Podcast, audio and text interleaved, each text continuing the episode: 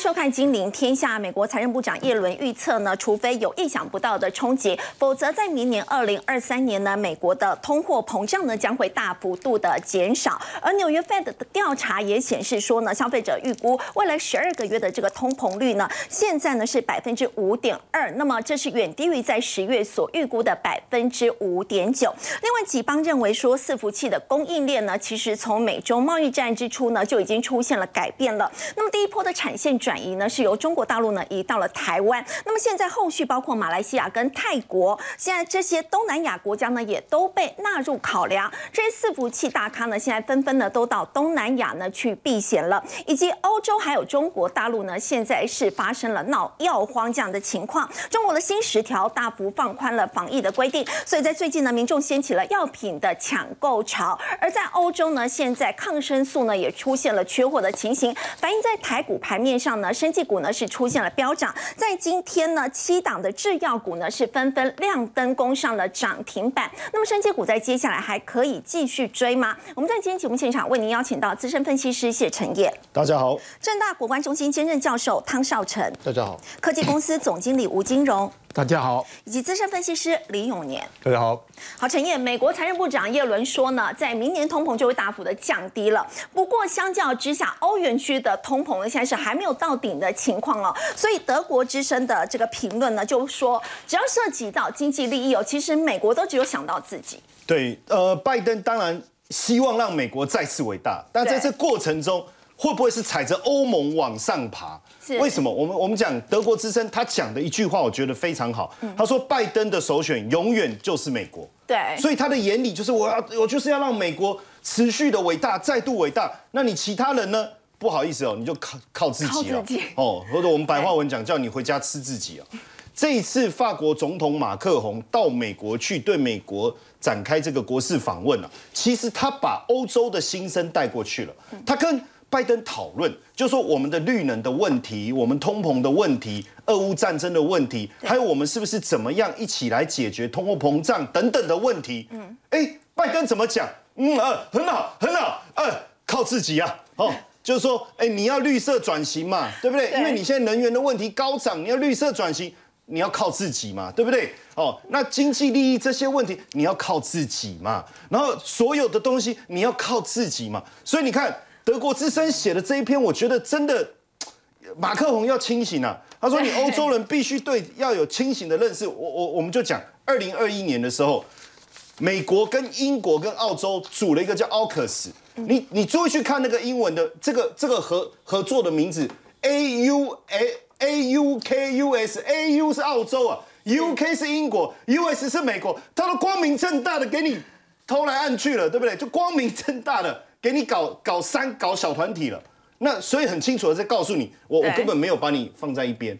你看当时他他这个本来要跟澳洲拿的这个这个舰艇的订单，就十二艘啊，就被美国拿走了。虽然拜登后来有跟他说啊拍谁啦什么什么，但最后呢，然后你看现在的削减通膨法案，是不是很有可能基本上会把大部分的欧气，因为他想要做美国生意，把他拉到美国本土去设厂。会不会？所以你看哦，德国总理肖兹他十月就说，哎，一定要好好来跟美国讨论一下通膨法案呐，因为这个一定会未来会产生关税赚嘛，因为欧洲的企业被拉到美国去了嘛。是。但是德国副总理哈贝克他就一针见血了，他说美国就是在干嘛？搜刮欧洲，我就是要把你这些大企业全部把它拉拢来。是。所以你看马克宏找谁？找了这个爱立信，哦，找了联合利华，找了这些人过来谈什么？说，哎，是不是大家好好留在？留在欧洲，我们来想看看，怎么样，我们也可以有一样的采购法。我们欧，我们有欧盟采购法案呢，对，我们也可以来补贴啊。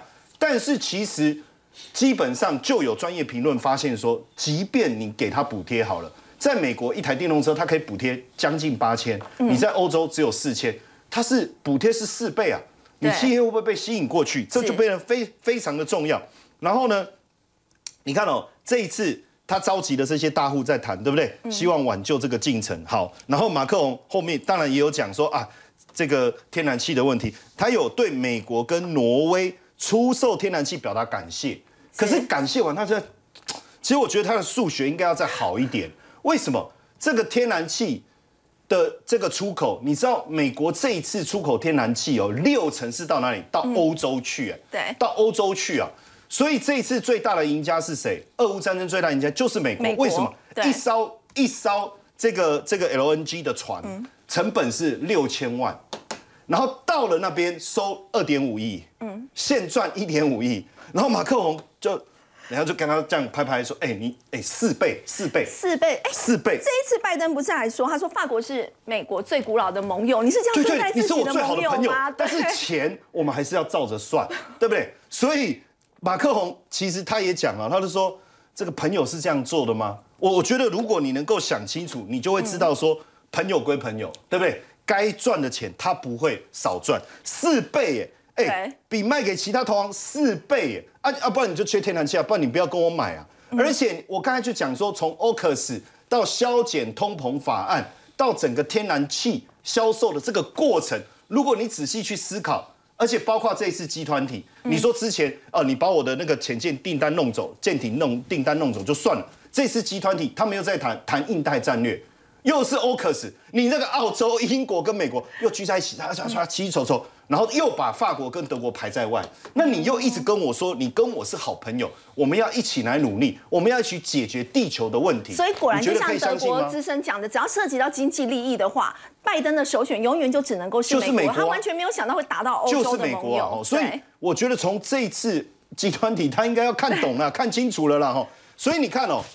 这次欧盟就说：“哎，那你这样有问题啊？嗯，哎，你这个消遣通盟法案是不是有不正这个不正当的竞争的一个限制啊？嗯，所以他们要状告谁？状告这个 WTO？我觉得是合理的。你一定要，你一定要去去好好的谈一谈。所以你看，南韩跟这个这个欧盟执委会副主席，南韩这是通商资源部通商交涉本部长好长，然后跟这个欧盟执委会的副主席他们。”一起在讨论什么事情？说我们应该要好好的去讨论，看针对这个通膨消减法案中的歧视性的条款。嗯，这个绝对是歧视性。为什么车子只有在你美国全部在美国生产制造，你才给予补贴？南韩的这个现代汽车，他们也是被受到很大的影响。对，这绝对是歧视性的条款，应该要一起合作来恢复公平。我觉得这个是非常重要。那当然就是说，看起来美国是把他的快乐。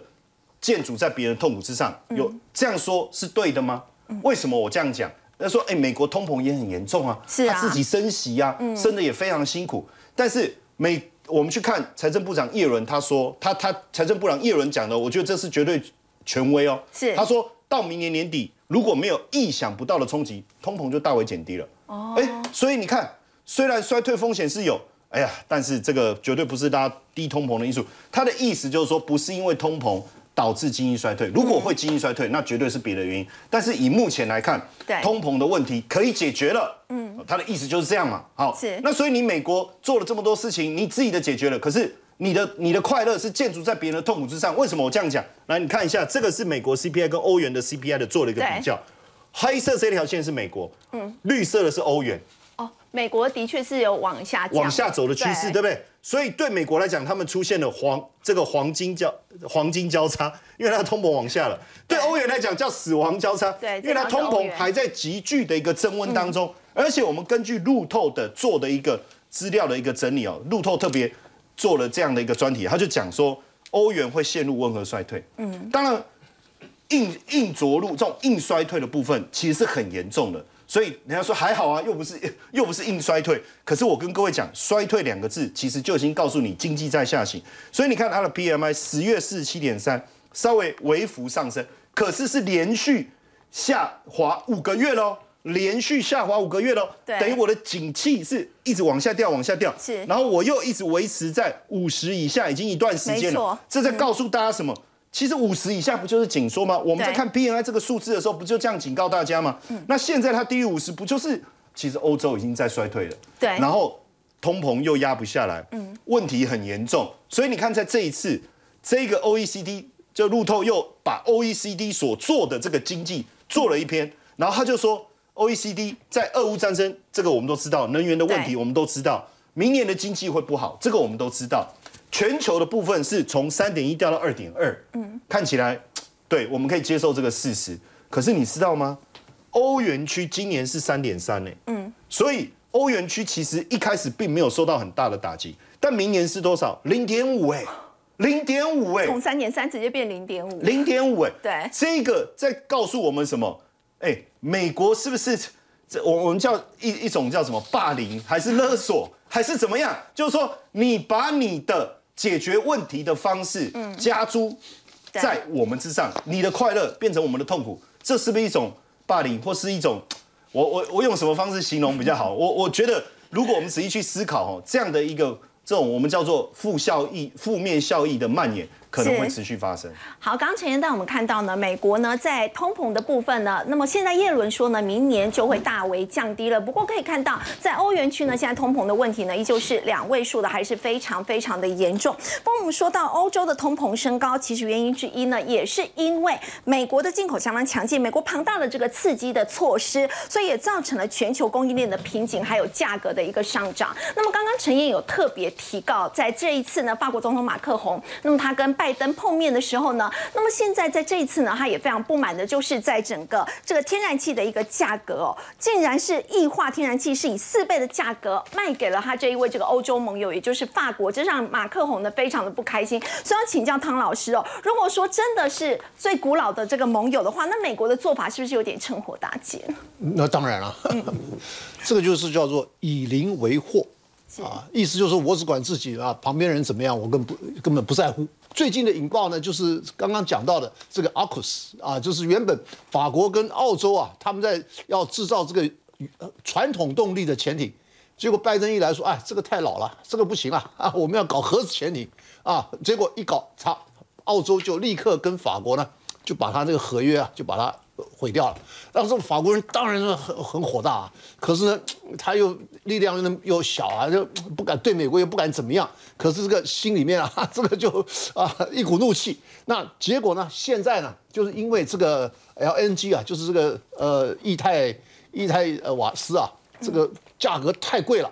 对，老法老早就是这个马控啊，老早就已经开始批评了。那这次去访问美国，第一天就开骂了。嗯，他说，他说不但是你这个东西太贵了，而且你那个什么降通膨法案啊，你要把我们这边这个欧洲的公司啊啊全部打垮。为什么？因为你要补贴，你只补贴你本地的，或者说是欧洲在你当地的啊这些公司，那比如说电动车啦、什么电池啦、什么这些东西。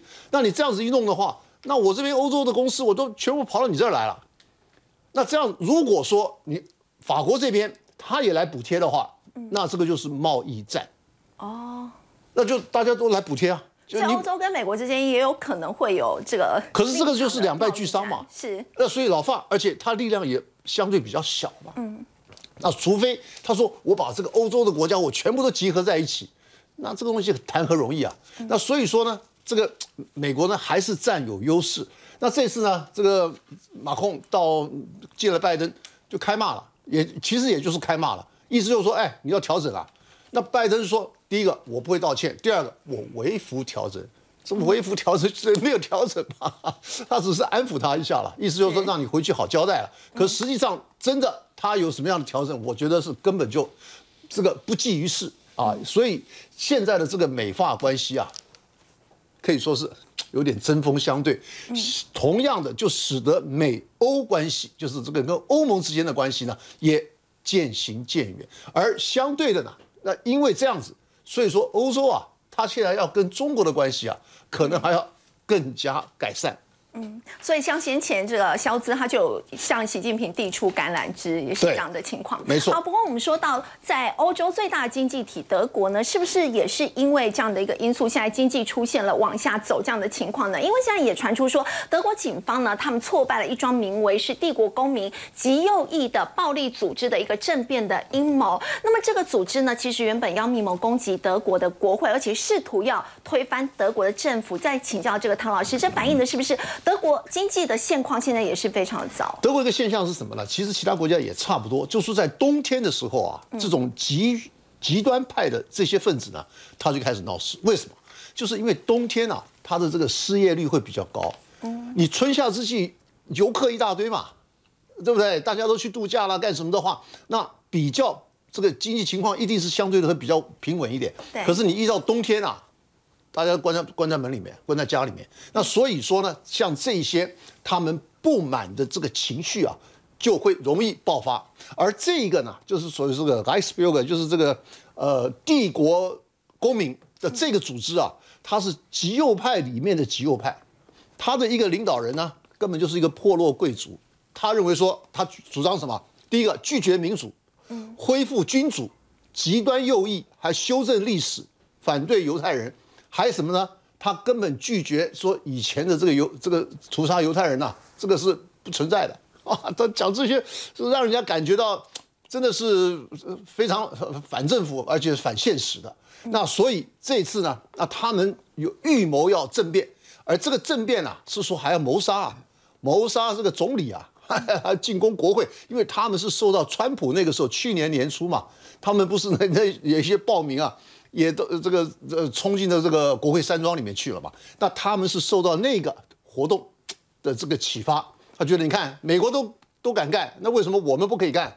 那所以他这次也来了，就一来呢，哈。全部被逮个正着啊！德国现在的这个治安的一个问题，其实反映的就是他们的经济现况。现在欧洲的一个部分呢，我们看到呢，经济的这个现况呢，的确状况是不太好，尤其通膨的问题呢，是迟迟都没有解决的，现在依旧是高达两位数。不过呢，反倒是美国在明年除了这个通膨有可能会大为降低之外，整个经济其实要硬着陆的这个机会也是不高的。不过我们说到在美国的部分呢，他们十月对中国寄出了这个晶片管制之后呢，现在也不断的在游说呢各个盟国来加入，防止中共解放军来获得比较先进的一个晶片。所以，我们看到现在包括呢，像是日本跟荷兰，原则上呢，他们同意要跟美国一起来加强对中国出口先进晶片制造机械的一个限制的措施了。我们要请教这个吴总哦，在现在是不是已经出现了有这个三国联盟这样的一个情况哦？就是呢，现在日本、荷兰他们已经针对这个部分呢，有表达比较正面的一个态度，就是站在美国。这一边，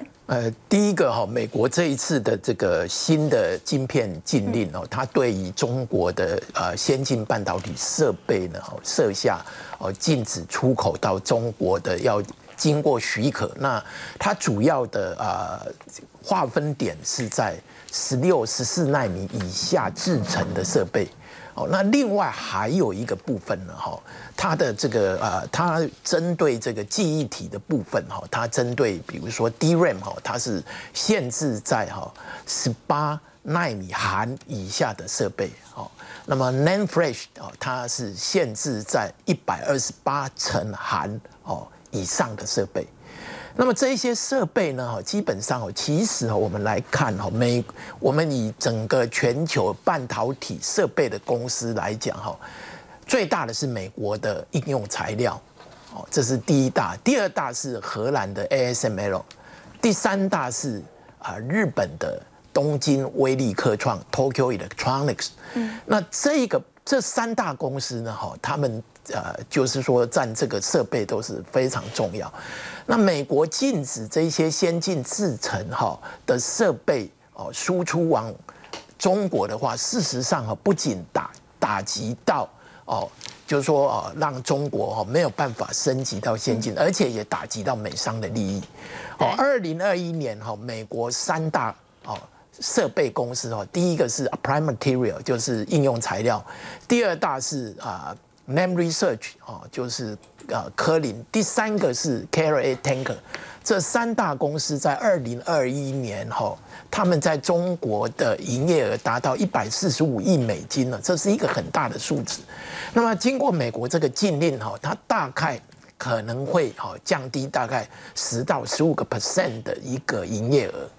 那第二个呢，美国政府他觉得哈，只进这个哈，可能他认为力道还不够哈，因为现在所有的哈，就是说扫描机哈，那这个扫描机呢哈，主要是哈是荷兰的 ASML，ASML 它主要做的是我们的哈，就是 DUV，就是深紫外线光的扫描机。那么这个扫描机呢哈，基本上哦。现在呢，哈美荷兰呢，ASML 它已经哦禁止它的哈它的 EUV 哈，就是啊 EUV 就是说极紫外光的这个机台哈输出往中国大陆，这个中国大陆是没有办法得到。但是在 DUV 哈，就是深紫外光的扫描机是可以直接输出给中国。嗯，但是这个 DUV 呢，哈，因为它涵盖的很广，也就是说呢，可以给二十八纳米用的，也是可能可以给十六纳米、十四纳米。像中芯半导体，他们就啊利用这个 DUV 可以做到七纳米。对，甚至啊，我们啊台湾这个啊中研院的院士哈，就是。等于是发明这个啊浸润式微影机的林本坚博士，他就讲，事实上是可以做到五纳米，哦，不止七纳米，对对对，可以做到五纳米，但是做到五纳米的。结结为什么这个可以做到？就是第一个啊，它的这个良率会比较不好，因为它要它怎么做到五纳米呢？它要多重曝光哦。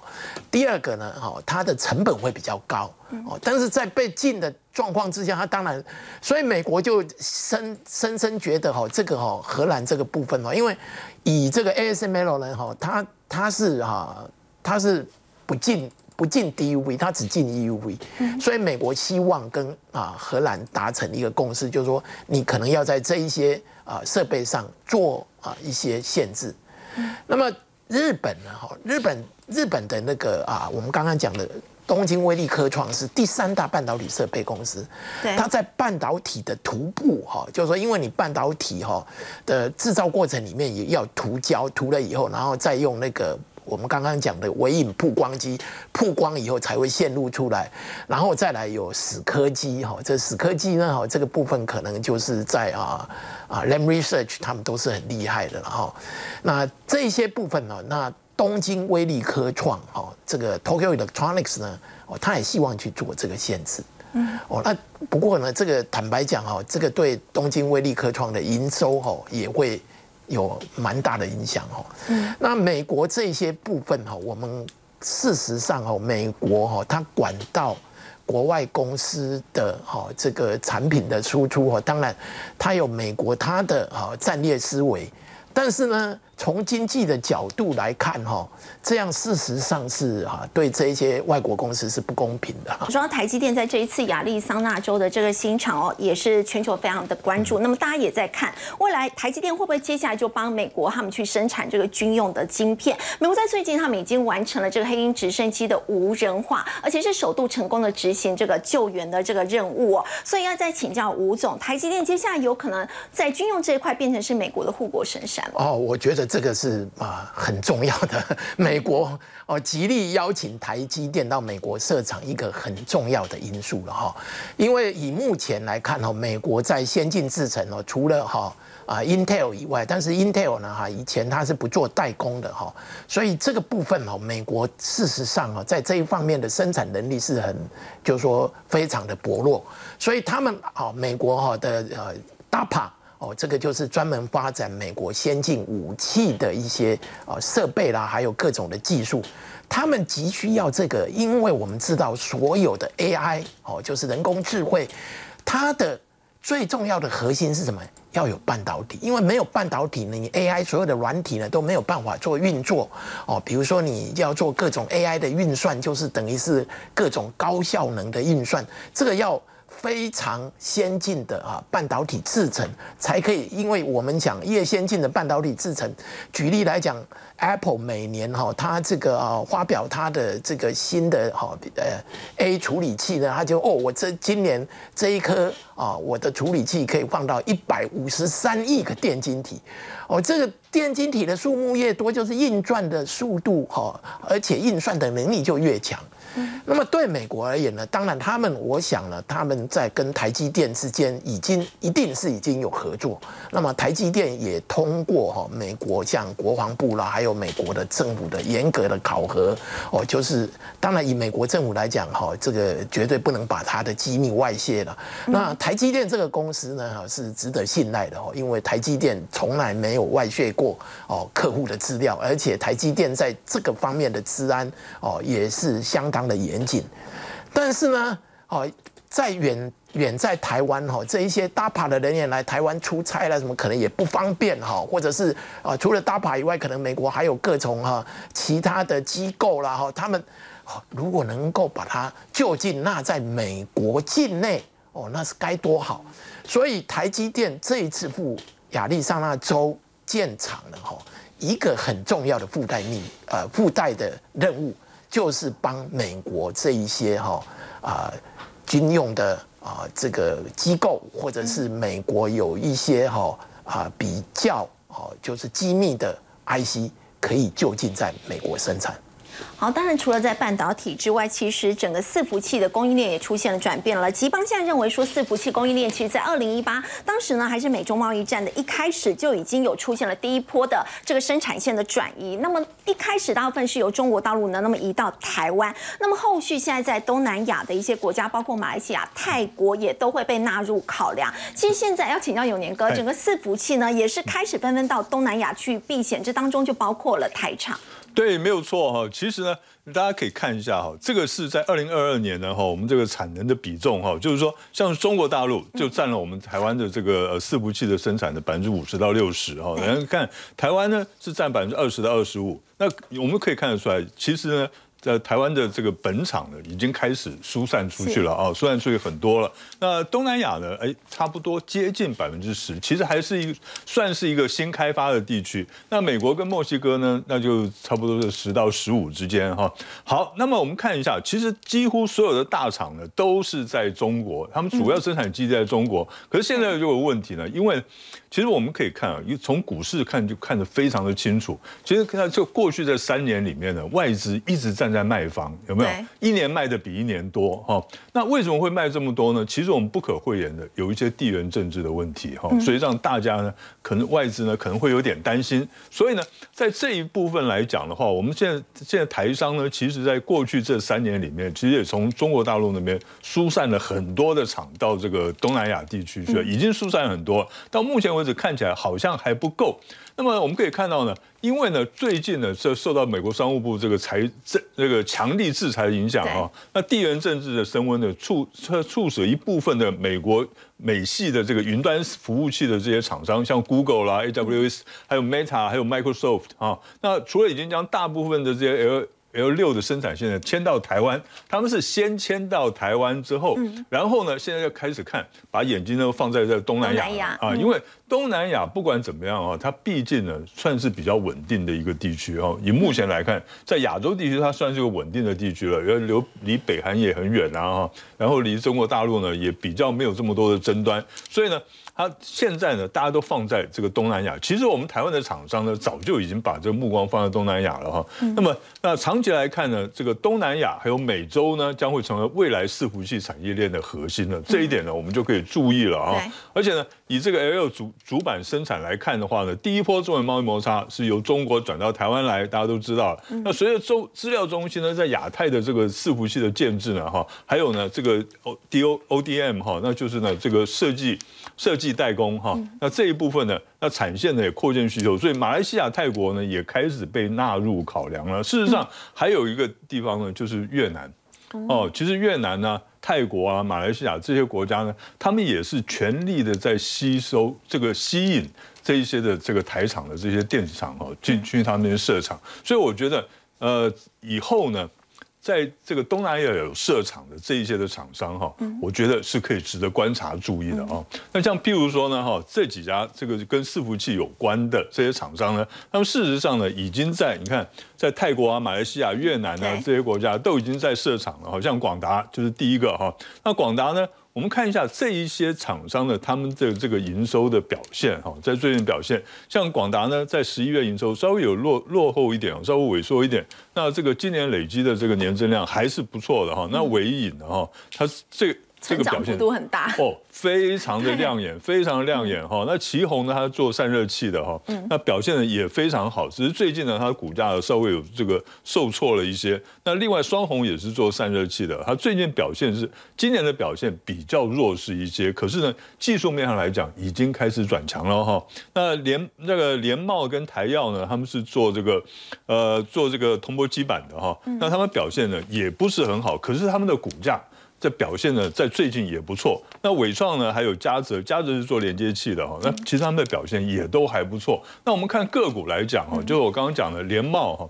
那六二一三联茂呢，其实你看它的这个技术面，技术面呢，它是在最近呢表现的虽然不是很强，可是呢，最主要原因是因为它刚刚呢站上了半年线，嗯，所以呢，在在半年线之后呢，它沿着半年线做个震荡整理，而且它大量都出现在底部，表示怎么样？表示呢，它在底部已经出过大量换手了，因为它这只股票从很高的价位，然后一直一路跌，跌了一整年哈，跌到很低的点，所以它的位阶也比较低。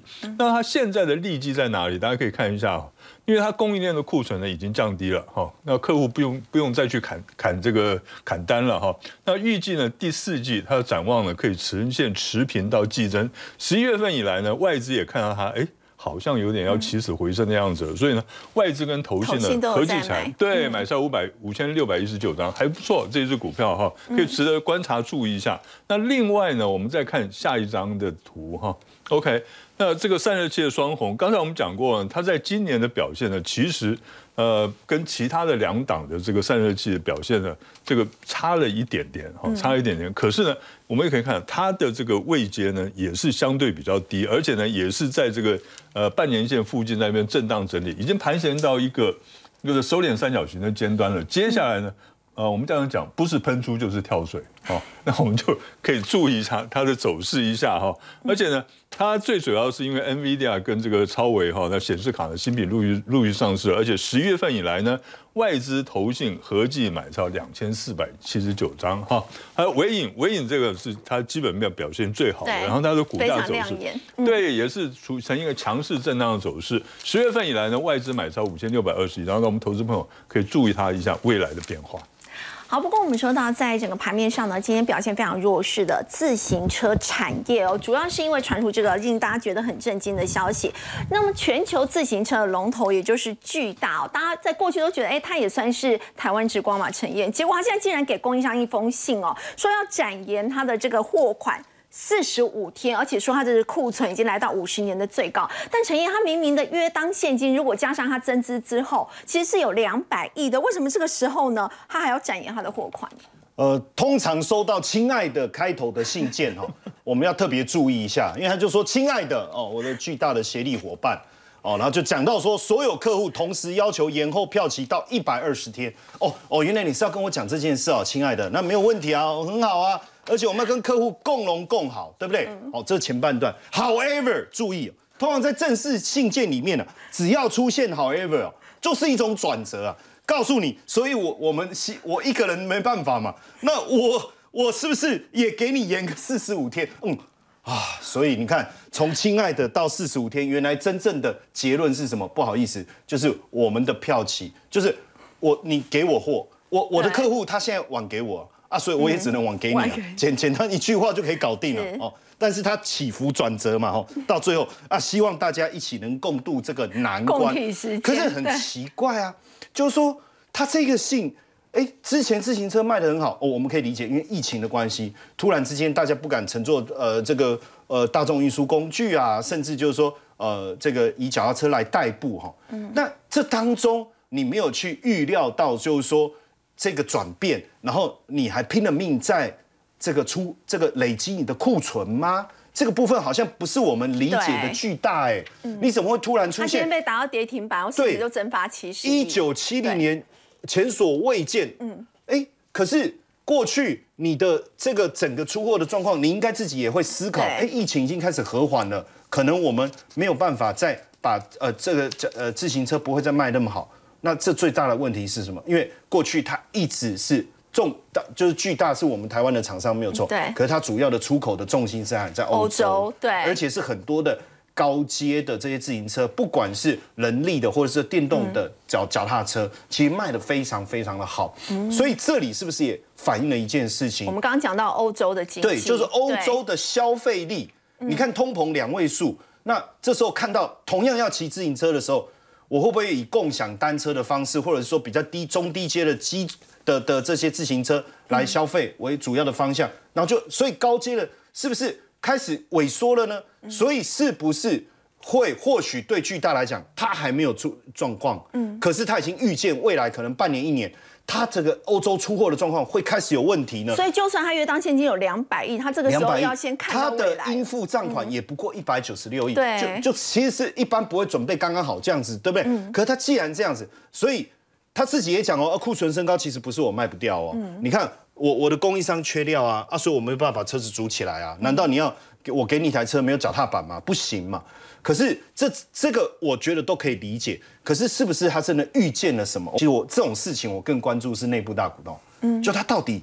哎，在大股东有没有先跑啊？他在边写信的时候边下单啊！哎，我被瞎推啊！你的股票给你出力解，哎，结果发现也没有，哎，所以大股东没有先所以我我认为其实不是巨大本身经营的问题，真的是产业出了一个状况。当然连接度更高，我觉得就是欧洲的问题。我认为是欧洲问题，他在做的是什么？预先做一个资金上面的一个准备。但因为股价已经大幅度修正了，所以基本上后面再修正的空间，我认为应该不大。最后我们看一下零件供应商，哦，这个贵盟的部分，你有没有发现一样营收也是基本上六七月开始就往下走，是哦。那存货周转天数也是大幅度的一个攀升，这个情况其实反映起来是一样。但是我们发现大股东跟内部大股东都没有特别去调整它的股票，我觉得主要也是因为股价已经。大幅度反映可预见的未来，所以未来如果股价有出现修正，但是营收没有再继续往下掉的话，其实我觉得。呃，稳健的投资人应该还是可以留意一下。好，所以其实巨大在这一次的这个状况反映的是，他们可能认为接下来这个一年的时间，欧洲的经济状况都不会太好。当然，欧洲除了经济的问题，现在呢也闹药荒了。不过呢，反映在盘面上呢，在今天生技股呢，其实有出现了飙涨的情况，到底还能不能追呢？我们先休息一下，稍后回来。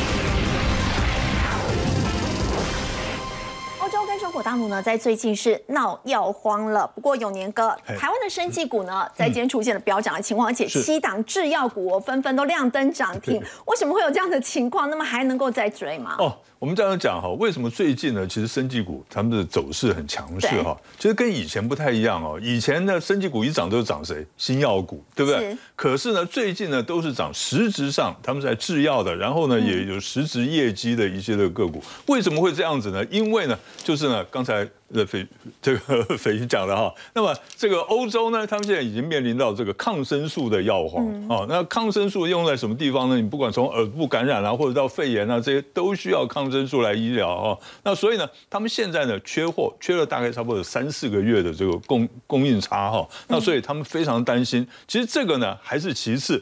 真正的跟我们台湾有关系的是中国，那中国呢？它因为防疫的政策转向了哈，所以它染疫人数激增，那么会缺变成一个什么现象？大家还记不记得，在今年五月的时候，我们台湾呢这个开始这个大量感染的时候，确诊的时候，那个时候呢发生什么事情？这跟这个这边跟这张照片，我今天看到这张照片，我也是在台湾拍的，结果不是 在香港哦。为什么我说以为在在这个台湾拍的呢？因为呢。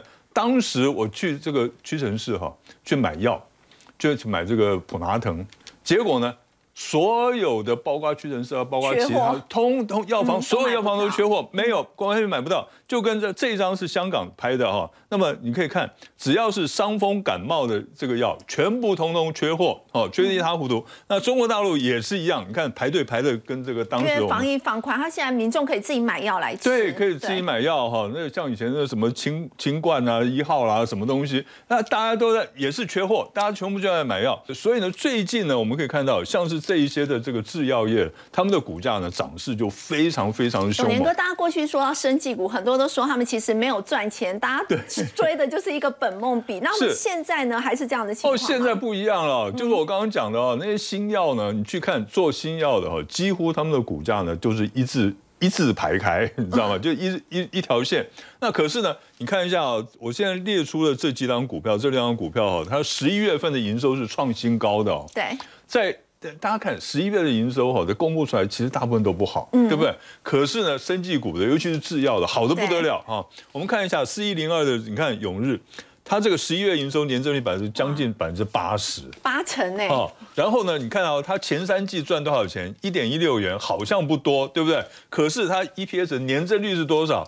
十一点八倍哦，对，对不起，不是百分之十一点八哈。那另外呢，四一零五的东阳呢，在这这家公司是比较老牌的了哈。大家可以看，它十月营收也是百分之四十的成长率，然后呢，这个呃，它的这个也是创了历史的新高哈。对。那前三季 EPS 三点四二元，那年增率百分之七十三点六。呃，另外呢，像剑桥，那剑桥也是一样哦，剑桥在今年呢。哎，突然走红了，你知道吗？他其实他平常的，他每年他都有一个固定的盈余哦，那是很稳健一家公司。那今年呢，哇，大幅度的成长。你看它前三季的 EPS 一点九六元，赚了两块钱每股。对，然后呢，它年增率是百分之一百八哈。对。那为什么会这样呢？等一下我们再详细说明哈。那玉兴科呢要做这个检验器材的葡萄王，大家都知道了嘛，做这健康食品的哈。那这几张股票呢，都是呢十一月份营收创新高，然后最近股价表现都。非常强势的股票，那我们先看一下哦，这个永日，那永日呢，这个是月线图哈，这月线图，你看哦，这边呢，它是月线呢，已经连涨了五个月了。这这当然我们要必须要讲说，连涨了五个月，确实已经涨幅有点大了哈，可能要稍微的考虑一下，是不是要去追哈。可是呢，你注意看一下，它盘了多久？这个月线呢，哈，它盘了十一年呢。嗯，它盘整了十一年，对，盘整了十一年，这十一年的大底做出来了，然后呢，它现在开始飙升哈，我觉得再以长期来看的话，它应该是还有这个更高的这个呃这个机会的哈，更高的目标价机会。那它做什么？它是做普拿藤产品的原料药哦，那是什么解热啊、镇痛啊、消炎啊这些都它都都有生产，所以呢。它的这个为什么它的营收会营收盈余会表现这么好？原因在这边。另外呢，剑桥哈，剑桥它其实呢，它平常有做什么？大部分是这种保健的食品、保健的药品，像什么叶黄素啊什么的哈，这些东西。可是呢，它今年呢，它有一有一个药，它真的是这个。呃，很红了哈，非常红，就是艾克坦发泡定。那今年呢，哈，那今年呢，因为确诊人数大增嘛，所以它已经在台湾已经卖的很好了。好，现在呢，它已经得到中国的药证了，明年第一季要开始上市。你这样想一下，台湾两千三百万人哈，它都已经这个，虽然营收都已经创了新高，历史新高了。请问一下。中国大陆现在十四亿人 是吓死人了，对不对？哈？所以呢，你就可以看到为什么十月份以来呢，外资持续买超它，买超一点九万张，你就知道这档股票呢哈，我觉得应该后面还有了哈，那只是说短线上也是涨幅太大了哈，我们稍微的可能要稍微休息一下。好，不过我们稍后回来要关注的是，在通膨的部分，现在是让消费性的需求持续的低迷。而如果说到半导体的这个库存去化，到底会持续到什么时间点呢？我们先休息一下，稍后来关心。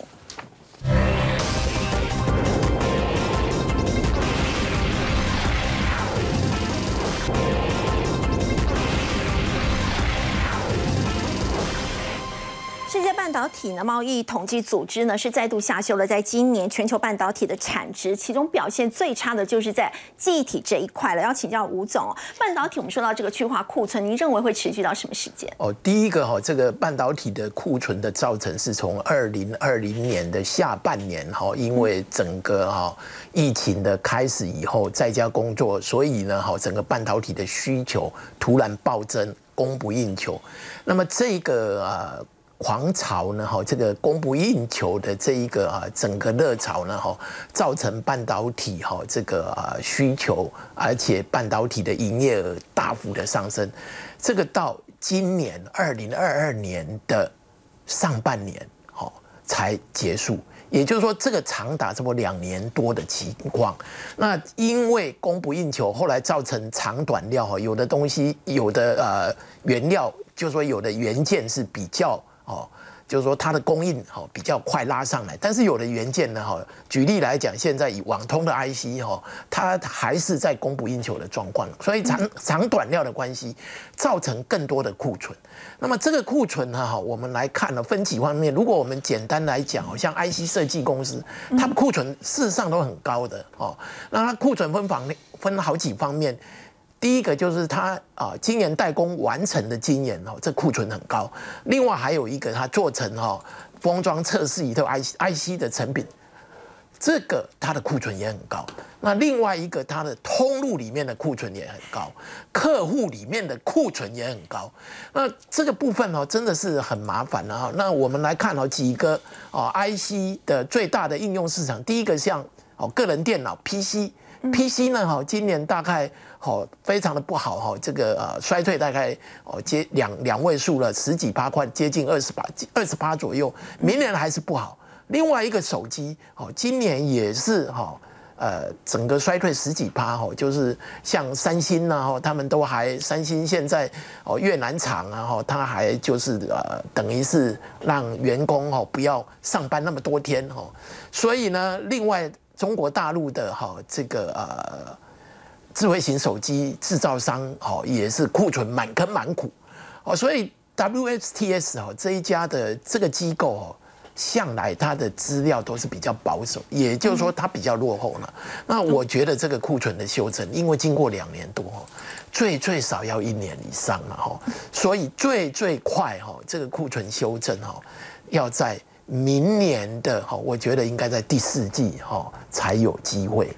所以不是在明年上半年，而是有可能会到明年年底，整个库存才会消化完毕。对，但是不会同步。不会同步，就是有的比较早衰退的哈，比如说像这个啊啊，display driver 哈，就是那个啊面板的驱动 IC 哦，他们是比较早下来，它就可以比较提早修整完毕。那比较晚下来的 就会比较比较晚维护。嗯，好，我们稍后再回来关注的是这个习近平的中东行哦。结果呢，现在要平衡沙国跟伊朗两个国家呢，现在对他来说呢是一个大挑战。我们稍后回来。